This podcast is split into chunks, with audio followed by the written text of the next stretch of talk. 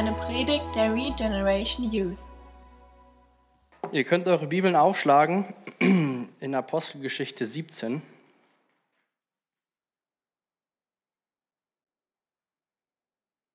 Ich hoffe, dass ich nicht allzu viel huste gleich.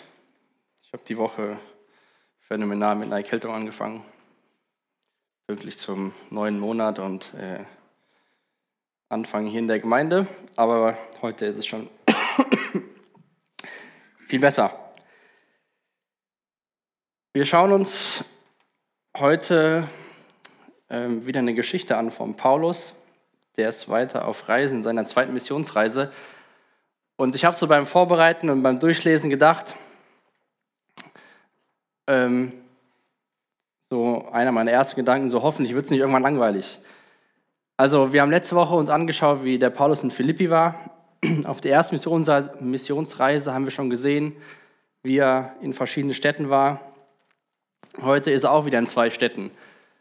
Und überall, wo der Paulus hingeht, geht er in die Synagoge, beziehungsweise in Philippi geht er zu dem Gebetstreffen, weil es da noch keine Synagoge gab, hat mit den Leuten geredet, es passiert was und Philippi musste da fliehen, weil äh, die Leute da ziemlich genervt von ihm waren, weil diese Sklavin da befreit worden ist von, von den Dämonen und dadurch nicht mehr wahrsagen konnte.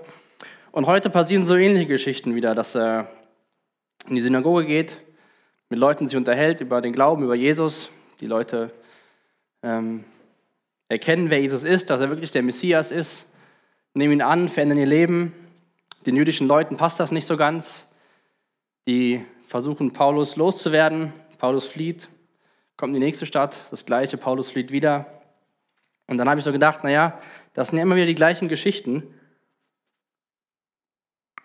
Und man könnte denken, ja, ja, der Paulus macht sein Ding und wir lesen weiter.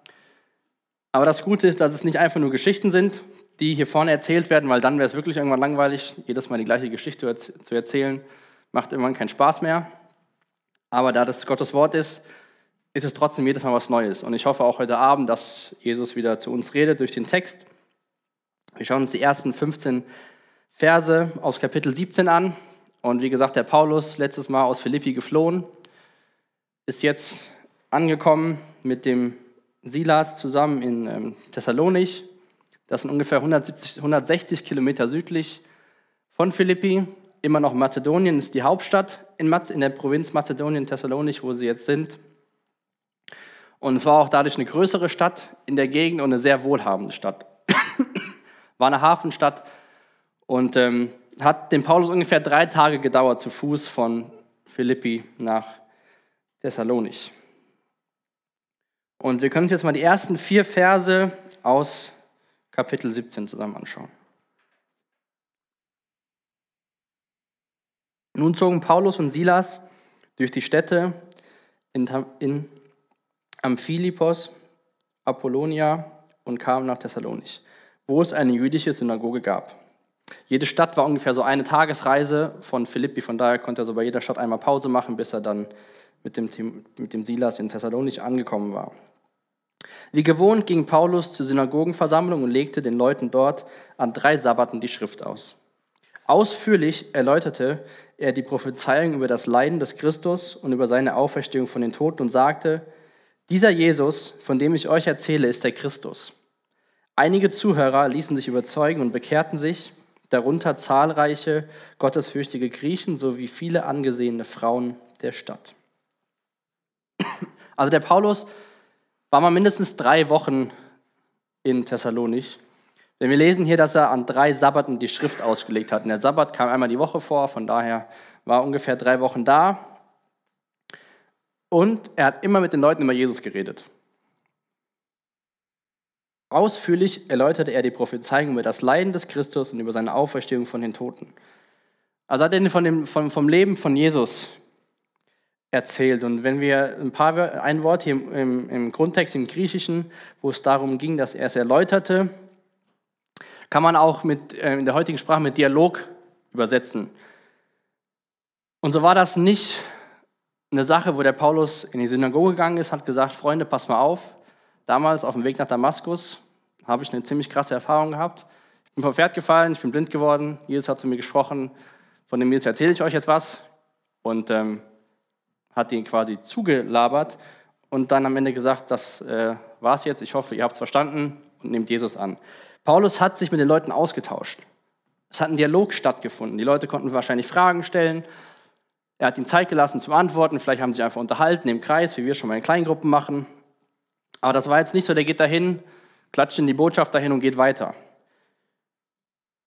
Und ich glaube, da können wir für unsere persönliche Evangelisation, wenn wir mit Leuten reden oder wenn wir vielleicht auch mit auf Missionseinsätze fahren, was von lernen, dass wir auch im Dialog sind mit den Leuten, dass wir den Leuten zuhören, dass wir nicht dahin gehen und voll motiviert sind und äh, dann sprechen wir eine Person an und dann sagen wir, hier kennst du eigentlich Jesus und rattern dem einmal alles runter, was denkst du davon?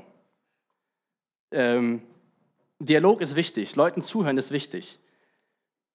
Und es geht nicht darum, dass, und den Paulus ging es auch nicht darum, den Leuten etwas über Jesus zu sagen und dann hoffentlich, dass Jesus so cool war, dass sie gesagt haben, ja, den finde ich auch toll. Und wir wollen ja nicht Leuten nur Wissen vermitteln, wenn wir mit ihnen über den Glauben reden, sondern wir wollen ja, dass diese Leute Jesus begegnen. Wir wollen ja nicht, dass nur da irgendwie sich ein Wissen anhaucht, anhäuft und die Leute denken, ja, cooler Typ, krasse Sachen gemacht, ähm, Dankeschön für die Info. Und ich glaube, dass Leute Jesus begegnen können auch durch uns, so wie wir uns zu den Leuten verhalten. Vielleicht nicht direkt in einem Gespräch, wo wir mit den Arbeitskollegen oder mit den ähm, Nachbarn, mit den Schulkameraden über den Glauben reden, sondern so wie wir leben, dass die Leute dadurch auch Jesus begegnen. Jesus hat zu uns gesagt, dass wir das Licht sein sollen in der Welt und dass wir Salz sein sollen. Und dass die Welt uns, dass die Welt uns Christen an der Liebe, die wir gegeneinander haben, erkennt. Und so lasst uns da von Paulus lernen, wenn er mit Leuten über Jesus redet, dass er die nicht einfach nur zutextet und hofft, möglichst viel von seinem Wissen preiszugeben, sondern dass wir im Dialog sind mit den Menschen, dass wir den Menschen zuhören. Und vielleicht ist auch so eine Unterhaltung einfach mal besser, wenn wir 10% Redeanteil haben und die andere Person 90% Redeanteil. Denn viele Leute freuen sich einfach auch mal mit anderen zu reden. Das hat man immer wieder. Ähm, der Joey hat mir das auch früher oft gesagt, der war ähm, auch öfters dann hier in Herborn und so. Und dann hat man ihm erzählt, was die Leute so loswerden. Und dann reden die Leute mit einem Wildfremden, aber weil der Wildfremde sich Zeit für diese Person nimmt und Fragen stellt, wie es dir geht. Und das hilft, glaube ich, manchmal viel mehr, als die Leute einfach nur mit unserem puren Wissen zu erschlagen. Wir lesen dann auch in Vers 4, dass sich Leute bekehrt haben, dass sie Jesus kennengelernt haben. Und ähm, am Ende von seiner zweiten Missionsreise, also gar nicht viel später, also vielleicht so zweieinhalb Jahre später, schreibt Paulus schon den ersten Brief an diese Gemeinde hier in Thessalonich. Und wenn ihr eine Bibel dabei habt, könnt ihr das schon mal aufschlagen in 1. Thessalonicher Kapitel 1 und ein paar Verse aus Kapitel 2. Ich möchte euch gerne mal vorlesen, was Paulus über die Menschen sagt, die quasi erst zwei Jahre davor oder zweieinhalb Jahre davor ähm, Christ geworden sind. Und zwar einmal aus 1. Thessalonicher 1, den Vers 5. Da schreibt er den Leuten, denn als wir euch die gute Botschaft brachten, geschah das nicht nur mit Worten, sondern auch mit Kraft, denn der Heilige Geist gab euch die Gewissheit, dass wir euch die Wahrheit sagten. Und ihr wisst auch noch, dass wir euch zuliebe so unter euch gelebt haben. Das geschah nicht nur in Worten, sondern auch mit Kraft, denn der Heilige Geist gab euch die Gewissheit, dass wir euch die Wahrheit sagten. Da schreibt der Paulus den Leuten, bei denen er vorher war, bei denen er das Evangelium verkündet hat.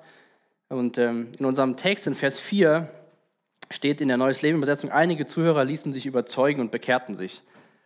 Und ich finde das cool, dass wenn Paulus den Brief an die Gemeinde schreibt, dass er schreibt, nicht weil ich so schlau war und euch so äh, toll beredet habt, habt ihr angefangen zu glauben, sondern es geschah nicht nur mit Worten, sondern mit Kraft denn der Heilige Geist gab euch die Gewissheit, dass wir euch die Wahrheit gesagt haben. Also diese, diese Wandlung, diese Umkehr, diese Bekehrung der Menschen hat durch den Heiligen Geist stattgefunden und nicht, ähm, weil man toll geredet hat. Dann in Kapitel 2, in den ersten vier Versen aus 1. Thessalonicher, schreibt der Paulus auch weiter an sie.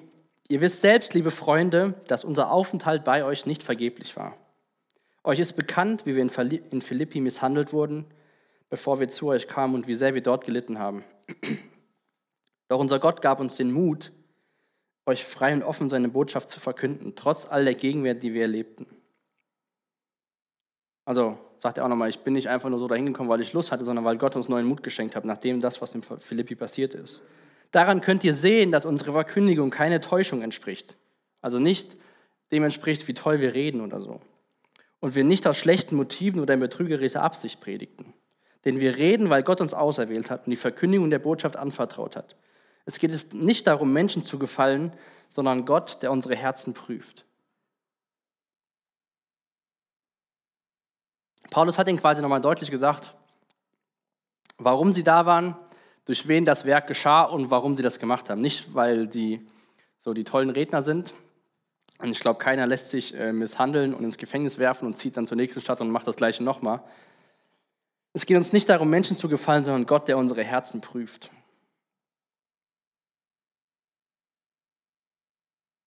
Und ich glaube, das ähm, hat den Leuten da nochmal neuen Mut zugesprochen, dass es wirklich was war, was, was Gottes Geist, was Gott gewirkt hat. Denn wir lesen gleich weiter in dem Text, dass ähm, die, die Leute, die sich da entschieden haben, auch direkt wieder vor die, vor die Stadtbeamten gezogen worden sind, weil sie Paulus und Silas Unterschlupf geboten haben.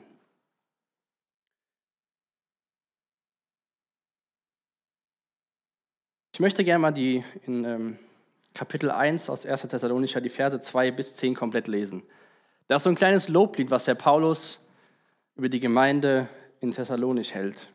Und beim Durchlesen habe ich so, war ich sehr erstaunt darüber, was Paulus zu so einer jungen Gemeinde schon sagt oder zu Leuten, die sich erst vor kurzem entschieden haben. Und hört einfach mal zu aus 1. Thessalonicher, Kapitel 1, Abvers 2, was Paulus Lobendes über die Gemeinde sagt. Wir danken Gott immer wieder für euch alle und beten ständig für euch. Und wenn wir mit unserem Gott und Vater über euch sprechen, denken wir an alles, was ihr im Glauben tut.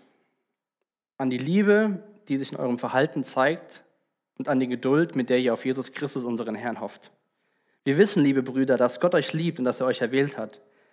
Denn als wir bei euch, als wir euch die gute Botschaft brachten, geschah das nicht nur mit Worten, sondern auch mit Kraft, denn der Heilige Geist gab euch die Gewissheit, dass wir euch die Wahrheit sagten. Und ihr wisst auch noch, dass wir euch zuliebe so unter euch gelebt haben. Ihr seid unserem Beispiel ebenso gefolgt wie dem des Herrn. So habt ihr die Botschaft vom Heiligen Geist mit Freude aufgenommen, obwohl ihr deswegen viel Schweres erlebt habt. Auf diese Weise wurdet ihr für alle Christen in Griechenland zum Vorbild. Und nun geht das Wort des Herrn von euch aus zu den Menschen in Griechenland und weit darüber hinaus. Denn wo immer wir auch hinkommen, erzählen uns die Leute von eurem Glauben an Gott. Wir brauchen ihnen gar nichts davon zu sagen. Sie berichten ganz von sich selbst, wie herrlich ihr uns aufgenommen habt, wie ihr, euren, wie ihr euch von euren Götzen abgekehrt habt und dem wahren lebendigen Gott zu dienen.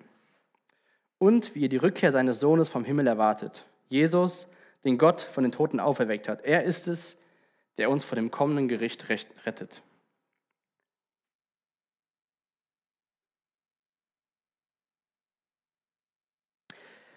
In Vers 3 und Vers 8 lobt der Paulus die Leute in Thessalonich, wie sie im Glauben leben und im Glauben handeln. In Vers 3 lesen wir auch, ähm, dass er sie lobt für die Liebe, die sie zueinander haben, wie sie miteinander umgehen. Es geht um Geduld, auch in Vers 3, standhaft sein, festes Ausharren zu haben. Dann in Vers 3 und Vers 10 sagt er, ihr seid hoffnungsvoll auf, auf die Wiederkunft von Christi. In Vers 8 lobt der Paulus sie dafür, und nun geht das Wort des Herrn von euch zu den Menschen in Griechenland und weit darüber hinaus. Also, dass sie das Wort, was sie empfangen haben, direkt weitergeben, dass sie ein Zeugnis sind für Gott. Und dann in Vers 9 auch, dass die wahre Umkehr stattgefunden hat. Ihr habt euch von euren Götzen abgekehrt, um dem warmen, lebendigen Gott zu dienen. Das finde ich cool. Und ist es nicht so, dass Lob uns motiviert? Wenn jetzt dein Ausbildungsleiter Philipp sagt, das hast du echt cool gemacht, was die Arbeit, dann motiviert das dich doch, wenn er es vielleicht am Feierabend macht, am nächsten Tag mehr auf die Arbeit zu kommen, wie vielleicht an dem Morgen, wo du schlecht drauf hast. Oder wenn ihr sonst auf der Arbeit seid und sagt, hey, das hast du toll gemacht, oder wenn ihr nachher zur Johanna geht und sagt, hey, das Essen schmeckt echt lecker, hast du toll gemacht. Oder andere Sachen, die wir nicht jedes Mal sehen. Hey, ich weiß, dass der Robin und Tana letzten Samstag geputzt haben. Danke fürs Putzen, sieht echt sauber aus. Das motiviert uns doch, oder? Oder sagen wir jetzt, naja gut, ähm, ich brauche der Giovanni, der Laura, um Alex nicht zu sagen, wie toll die das machen und dass die sich hier hinsetzen und sich üben, denn die machen das ja für Gott, das ist ja schon Lob genug. So im, im, in der Gemeinde zu dienen, man macht das ja für den Herrn, da brauchen wir ja gar nicht mehr zu loben. Das Lob von anderen sollte nicht unsere erste Quelle sein, auf der wir uns stützen, warum wir das tun, was wir tun. Klar sollte das sein, die Liebe zu Jesus und dass wir ihm dienen dürfen. Aber es ist doch ganz logisch, wenn doch alle Menschen das Lob motiviert. Der Paulus schreibt so einen Brief, zwei Jahre nachdem Leute sich bekehrt haben, und schüttet die mit Lob zu. Ich glaube, dieser Brief hat die Leute damals noch mehr motiviert, das zu tun, was Paulus ihnen hier an guten, guten Sachen zugesprochen hat. Und so lasst uns doch auch die anderen loben, die irgendwas Tolles machen. Gar nicht nur hier in der Gemeinde, auch wenn ihr bei euch in der Schule, auf der Arbeit, vielleicht sogar mal eure Geschwister zu Hause oder eure Eltern, irgendwelche Freunde. Vielleicht reicht schon Danke fürs Zuhören. Und dann hat der, das macht einfach was in uns. Wir sind Menschen, wir sind so, so gepolt, das Lob, was Positives in uns hervorruft. Und der Paulus lobt diese junge Gemeinde für das, was sie tun. Und dann habe ich mich gefragt, was Leute so über uns hier als Jugend schreiben würden, ob wir auch so, so einen Brief bekommen würden oder ob dann ein anderer Brief kommen würde. Und ich will das gar nicht heute Abend als Kritik rausgeben, sondern einfach mal zum Nachdenken, dass, dass wir über uns persönlich nachdenken, ob so ein Brief über uns geschrieben werden würde, aber auch ob so ein Brief über uns als Gruppe, als Gemeinde geschrieben würde. Oder was da vielleicht noch fehlt, dass, dass ein Paulus im 21. Jahrhundert so einen Brief an uns hier in Herborn schreibt. Auf jeden Fall waren die schon ein erstaunliches Zeugnis, diese, diese Gemeinde, was sie so gemacht haben. Und diese Veränderung, von der Paulus hier schreibt in 1. Thessalonicher, haben die Leute in der Stadt auch was von mitbekommen. Und das hat denen gar nicht gepasst. Deswegen können wir mal die nächsten Verse in unserem Text anschauen, die Verse 5 bis 9.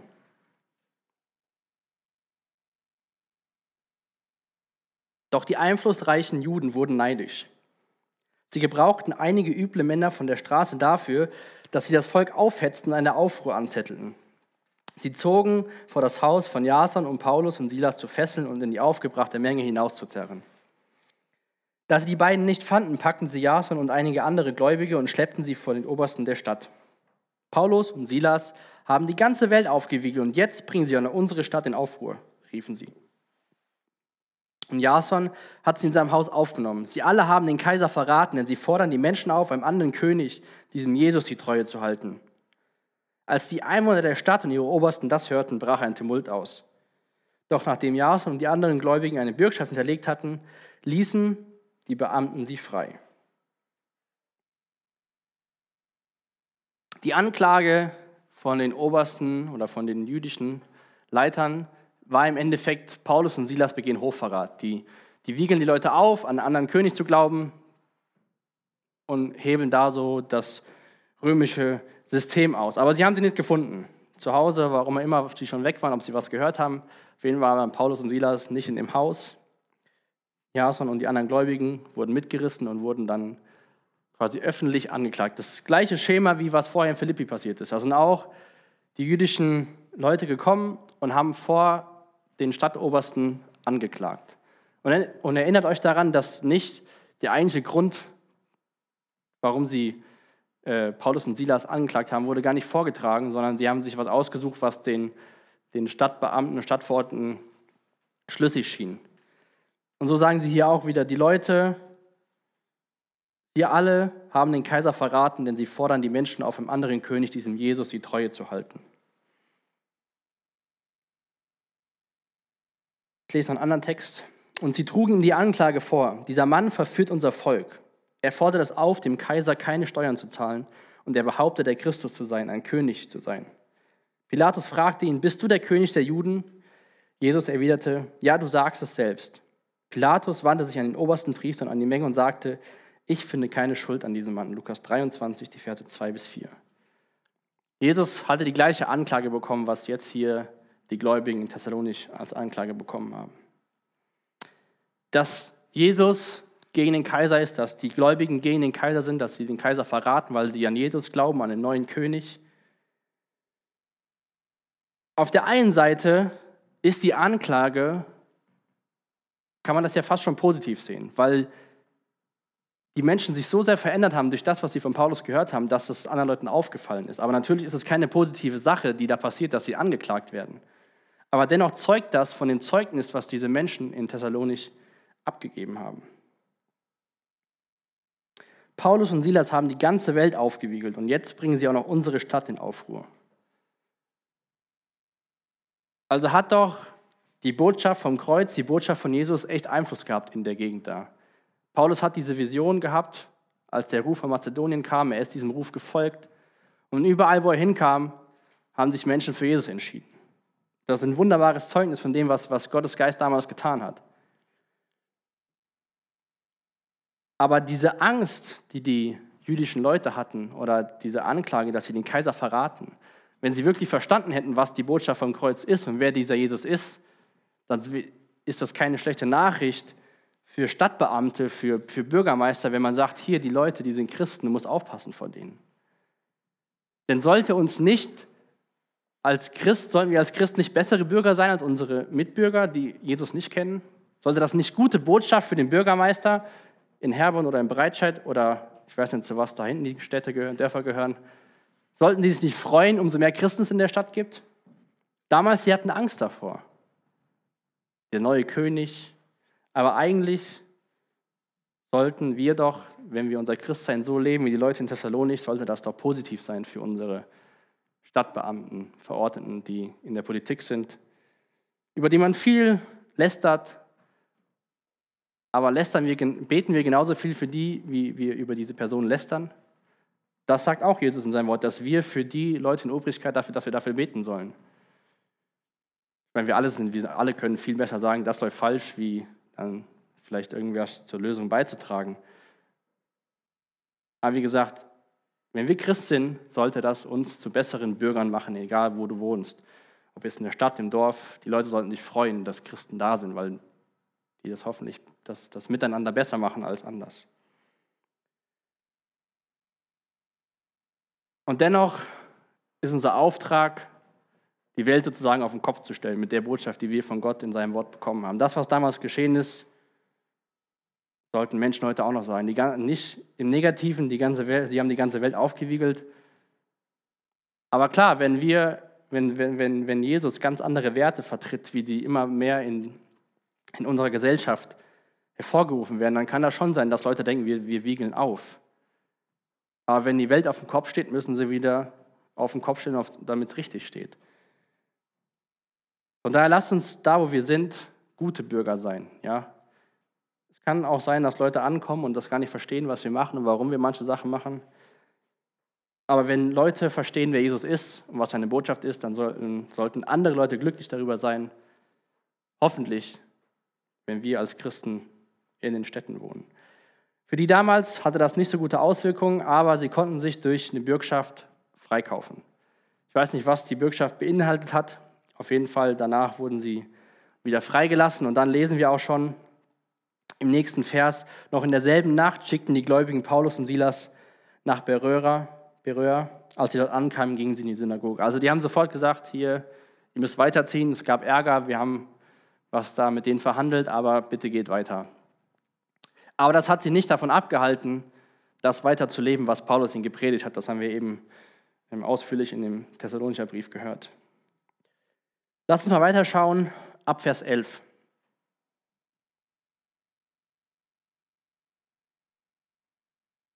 Die Einwohner Beröas waren offener als die Leute in Thessalonich und hörten die Botschaft Gottes mit Interesse an. Tag für Tag forschen sie in den Schriften nach, um zu prüfen, ob Paulus und Silas tatsächlich die Wahrheit lehrten. Die Folge war, dass viele Juden und viele vornehmende griechische Frauen und Männer zum Glauben fanden. Also bis dahin auch wieder das Gleiche, was vorher passiert ist, nur dass die Leute noch mehr Bock hatten auf das Wort. Als jedoch einige von den Juden aus Thessalonich erfuhren, dass Paulus nur in Beröa das Wort Gottes verkündete, kamen sie und hetzten die Leute auf. Die Gläubigen schickten Paulus darauf rasch an die Küste, Silas und Timotheus blieben zurück. Die Begleiter des Paulus reisten mit ihm bis nach Athen, dann kehrten sie nach Beröa zurück und überbrachten Silas und Timotheus die Nachricht, ihm schnell nachzukommen.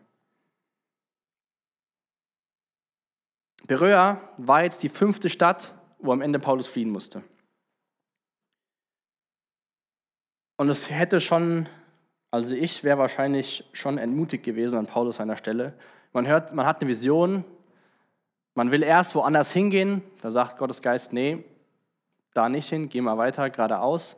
dann hört man in, in einem Traum die Vision, dass man nach Mazedonien kommen soll und denkt sich, jawohl, das wird jetzt richtig cool. Und dann überall, wo er hinkommt, muss er fliehen. Klar hat er Gottes Wort verkündet, Menschen haben sich für Jesus entschieden, aber im Endeffekt wurde er immer aus der Stadt gejagt für das, was er getan hat. Ich wäre wahrscheinlich äh, schon ermutigt gewesen, wahrscheinlich am ersten Mal schon, wo ich rausgekickt worden bin aus der Stadt und Leute mich anklagen aus falschen Gründen. Aber Paulus hat immer weitergemacht und auch wir sehen auch beim nächsten Mal in Athen geht es auch weiter. Der hört jetzt nicht auf in Athen, weil er denkt, jetzt habe ich genug. Ich habe mal im Internet gesucht, was dort für das Wort oder wie das Wort forschen beschrieben wird. Denn wir lesen ja hier, dass die Einwohner in Beröa offener waren und dass sie forschten Tag für Tag. Also Wikipedia schreibt zu Forschung. Unter Forschung versteht man im Gegensatz zum zufälligen Entdecken die systematische Suche nach neuen Erkenntnissen sowie deren Dokumentation und Veröffentlichung. Publikation erfolgt überwiegend als wissenschaftliche Arbeit in relevanten Fachzeitschriften und über die Präsentation bei Fachtagungen. Forschung und Forschungsprojekte werden sowohl im wissenschaftlichen als im industriellen, aber auch im künstlerischen Rahmen betrieben. Unter Forschung versteht man im Gegensatz zum zufälligen Entdecken die systematische Suche nach neuen Erkenntnissen. Der Duden beschreibt Forschen folgendermaßen, durch intensives Bemühen, etwas finden oder zu ermitteln oder zu suchen, sich um wissenschaftliche Erkenntnis bemühen, erforschen oder herausfinden. Also diese Leute haben nicht einfach mal nur so durch die Bibel geblättert und haben gesagt, hm, klingt ganz gut, ja, macht Sinn, sondern sie haben systematisch gesucht nach neuen Erkenntnissen. Also die haben wirklich sich die Bibel angeschaut, haben geguckt, was stimmt das, was der Paulus sagt. Macht ihr das, dass ihr nachguckt, ob die Leute, die hier vorne stehen, ob das stimmt, was wir sagen, oder denkt ihr nur, ja, der hat man gesagt, das steht in der Bibel, dann wird das schon da stehen. Ich hoffe, dass es immer in der Bibel steht, was Leute von hier vorne sagen, aber wir sollten auch die Bibel für uns selbst forschen und entdecken. Es hilft uns nichts, wenn wir nur Gottes Wort hören, wenn andere Leute predigen, sondern wir müssen selbst Gottes Wort lesen und forschen, dass Gott selbst zu uns spricht. Die Leute waren keine Christen für 10, 20 Jahre und haben gesagt, jetzt ist mal Zeit, selbst in der Bibel zu forschen. Paulus ist da hingekommen, ging in die Synagoge. Die Leute hatten Interesse am Wort und haben angefangen zu forschen. Vielleicht ist dir am Anfang, wo du gesagt hast, Jesus, ich habe verstanden, wer du bist, einfacher gefallen, in der Bibel zu forschen und immer denkst du, ja, ich kenne ja schon alles und ich war im Kindergottesdienst und ich gehe in die Jugend, ich gehe in die Gemeinde. Das Forschen kann man ein bisschen vernachlässigen. Ich glaube, wir sollten das niemals vernachlässigen, das Forschen, sondern immer wieder neue Dinge suchen und wirklich Stück für Stück lesen. Dann liest man vielleicht einen Text, den man schon zehnmal gelesen hat und dann redet Gott irgendwas ganz anderes zu einem durch den Text oder zeigt ihm irgendwas anderes, was man vorher vielleicht noch gar nicht gesehen hat. Forschen bedeutet Zeit. Drüber lesen und drüber huschen, hat man mal schnell gemacht. Das mache ich auch. Dann lese ich was und dann frage ich mich eine Stunde später, was hast du eigentlich gelesen? Forschen, dann nimmt man den Text wirklich auf. Wer von euch hat in seiner Kindheit Lieder von Daniel Kallauch gesungen? Im Kindergottesdienst, auf Freizeiten, auf irgendwelchen Veranstaltungen. Wer von euch hat das Lied Ich bin ein Bibelentdecker gesungen? Ich lese euch mal den Text davon vor, was ihr als kleines Kind gesungen habt. Nee, ich will nicht singen. Meine Stimme ist ein bisschen angekratzt heute sonst. Also ihr als kleine Kinder habt Folgendes gesungen. Ich bin ein Bibelentdecker. Ja, ich will es wissen. Ein Bibelentdecker. Dem Geheimnis auf der Spur ein Bibelentdecker. Ich will suchen und finden. Ein Bibelentdecker auf Tour. Meine Tour führt mich heute durch Geschichten. Ich komme aus dem Staunen nicht mehr heraus. Ich lese in Briefen und Gedichten hier und auch zu Hause. Meine Tour führt mich heute zu Personen, die haben was mit Gott erlebt. Ich lese von Fischern und Spionen und bin gespannt, wie es weitergeht. Meine Tour führt mich durch zwei Testamente. Da bleibt mir, bleibt mir der Mund offen stehen. Kinder Gottes erben eine Menge, das lasse ich mir nicht entgehen. Kinderlieder haben ja schon manchmal ziemlich Vielleicht jetzt ein bisschen witzig, wenn ihr darüber nachdenkt, aber meine Tour führt mich durch zwei Testamente, da bleibt mir der Mund nur offen stehen. Kinder Gottes erben eine Menge, das lasse ich mir nicht entgehen. Jesus hat gesagt, wir sollen sein wie die Kinder. Und vielleicht, weil Kinder sowas einfach singen und nicht so ganz verstehen, haben wir das als Kind logischerweise auch gesungen, weil es war wahrscheinlich noch eine Bewegung und irgendwie was Tolles gewesen. Aber ich habe das mir jetzt mal äh, die Tage durchgelesen. Das ist doch völlig krass, was wir da gesungen haben. Meine Tour führt mich heute zu Personen, die haben was mit Gott erlebt und ich bin gespannt, wie es weitergeht. Lesen, lesen wir so unsere Bibel noch? Forschen wir? Sind wir Bibelentdecker, wie wir als Kind gesagt haben? Auf jeden Fall, diese Leute in Beröa waren solche Bibelentdecker. Sie waren Forscher. Sie waren gespannt, wie es weitergeht. Die konnten gar nicht erwarten, was dann noch so passiert. Und es gibt einen Mann, der heißt, also der Vorname heißt Elvis, das ist ganz einfach auszusprechen. Der Nachname ist nicht so ganz einfach, Gune Kean. Auf jeden Fall, der Typ war überzeugter Atheist. Und ähm, der hat humanistische Philosophie studiert und hat immer gegen den christlichen Glauben argumentiert. Und seine Frau ist äh, Christ geworden. Und dann schreibt er folgendes: Wenn meine Frau von ihrem Gebetstreffen nach Hause kam, verspottete ich sie und stellte ihr philosophische Fragen. Ich versuchte sie davon zu überzeugen, dass Gott nicht existiert und dass ihr Glaube nutzlos war. Dies bringt sie immer wieder zum Weinen. Doch sie betet einfach weiter für Elvis. Nach dem Studienende machte er eine Lehrerausbildung, doch seine weiteren Studienpläne wurden durchkreuzt, weil ihm das nötige Geld fehlte. Also suchte Elvis nach Möglichkeiten, um seine Fähigkeiten zu nutzen und seinem Umfeld zu dienen. Er bietete sogar dem Pastor der Dorfgemeinde an, Alphabetisierungsunterricht zu geben, denn viele Leute in der Gemeinde konnten weder lesen noch schreiben. Aber der Pastor hat was anderes gemacht. Stattdessen ermutigt ihn der Pastor, einen Übersetzungskurs zu besuchen. Christen die Erfahrung in Übersetzung haben, bieten ihn an, um die Bibel in Gibea, also der Muttersprache, da in Südafrika, zu übersetzen.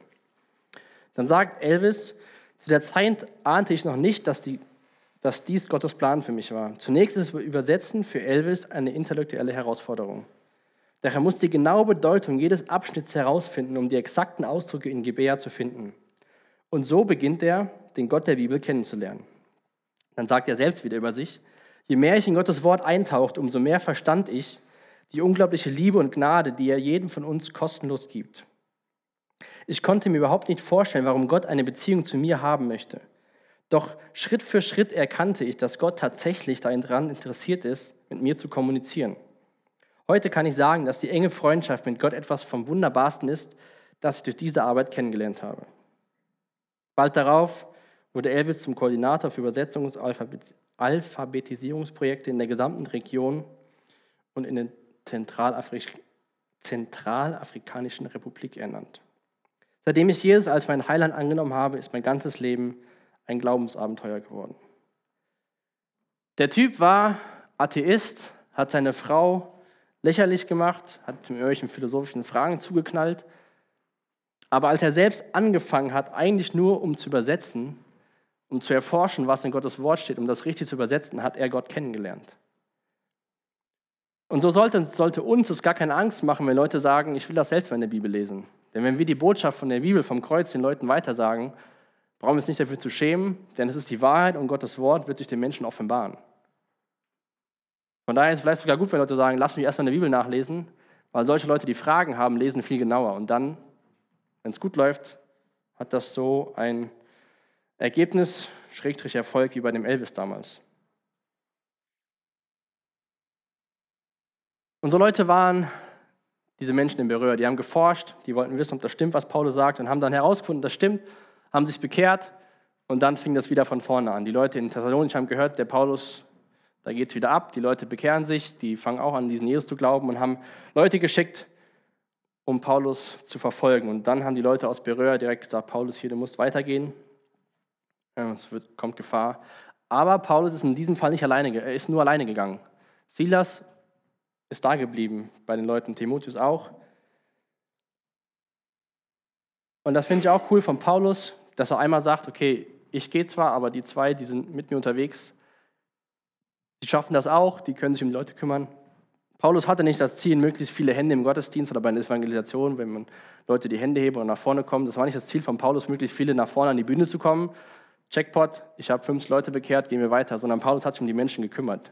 In Thessalonich war er drei Wochen, hat mit den Leuten geredet. Hier lässt er zwei seiner Kumpels zurück und schreibt dann zwei Jahre später schon den ersten Brief an die Gemeinde.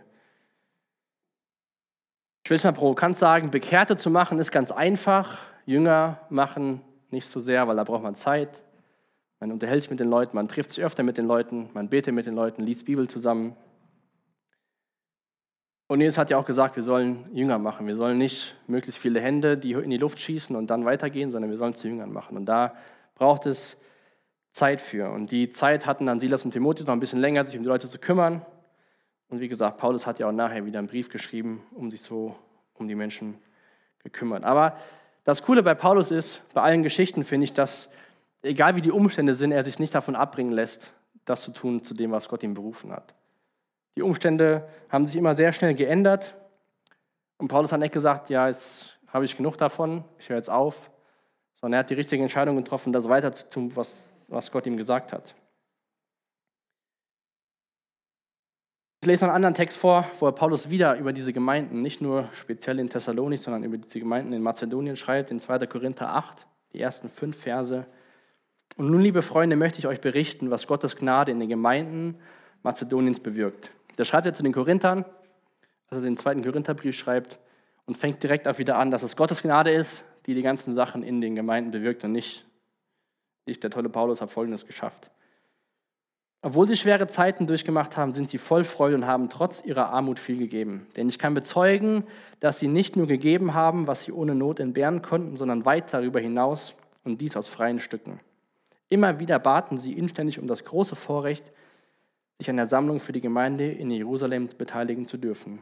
Ja, sie übertraf unsere Hoffnung sogar noch, denn ihre erste Reaktion bestand darin, sich dem Herrn und uns vorbehaltlos zur Verfügung zu stellen, um Gottes Willen zu tun, ganz gleich, was von ihnen verlangt wurde.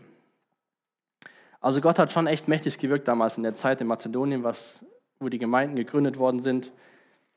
Dass Paulus seinem Ruf gefolgt ist, war absolut das Richtige.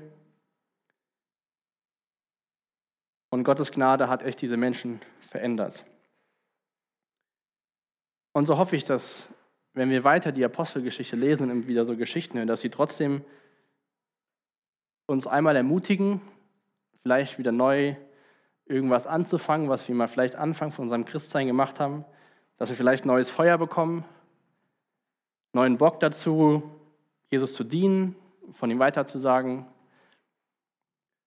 Und dass es nicht irgendwas wird, was, ja, gab es ja letzte Woche schon, kennen wir schon, sondern dass wir wirklich zu, zu immer wachsen in dem Jüngersein von Jesus, dass wir immer bessere Jünger werden, dass wir bessere Bürger werden von da in den Dörfern, wo wir leben.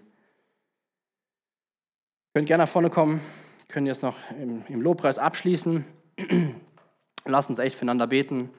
Der Michael ist hinten, ihr könnt gerne nach vorne auch zu mir kommen. Und ich würde gerne nochmal einen Teil von, von dem, von dem Elvis, Elvis vorlesen, was er gesagt hat, nachdem er angefangen hat, ein Bibelentdecker zu werden. Je mehr ich in Gottes Wort eintauchte, umso mehr verstand ich die unglaubliche Liebe und Gnade, die er jedem von uns kostenlos gibt. Ich konnte, mich überhaupt, ich konnte mir überhaupt nicht vorstellen, warum Gott eine Beziehung zu mir haben möchte.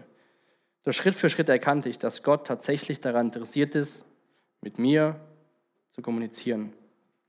Heute kann ich sagen, dass die enge Freundschaft mit Gott etwas vom Wunderbarsten ist, das ich diese Arbeit kennengelernt habe. Und das wünsche ich uns wirklich, dass wir auch sowas schreiben können, dass wir, je mehr wir in Gottes Wort eintauchen, begeisterter werden und besser verstehen, warum dieser Gott uns geliebt hat, warum Gott gekommen ist und uns Gnade geschenkt hat. Jesus, ich danke dir für so Menschen wie den Elvis, die dein Wort lesen, dich kennenlernen, Jesus,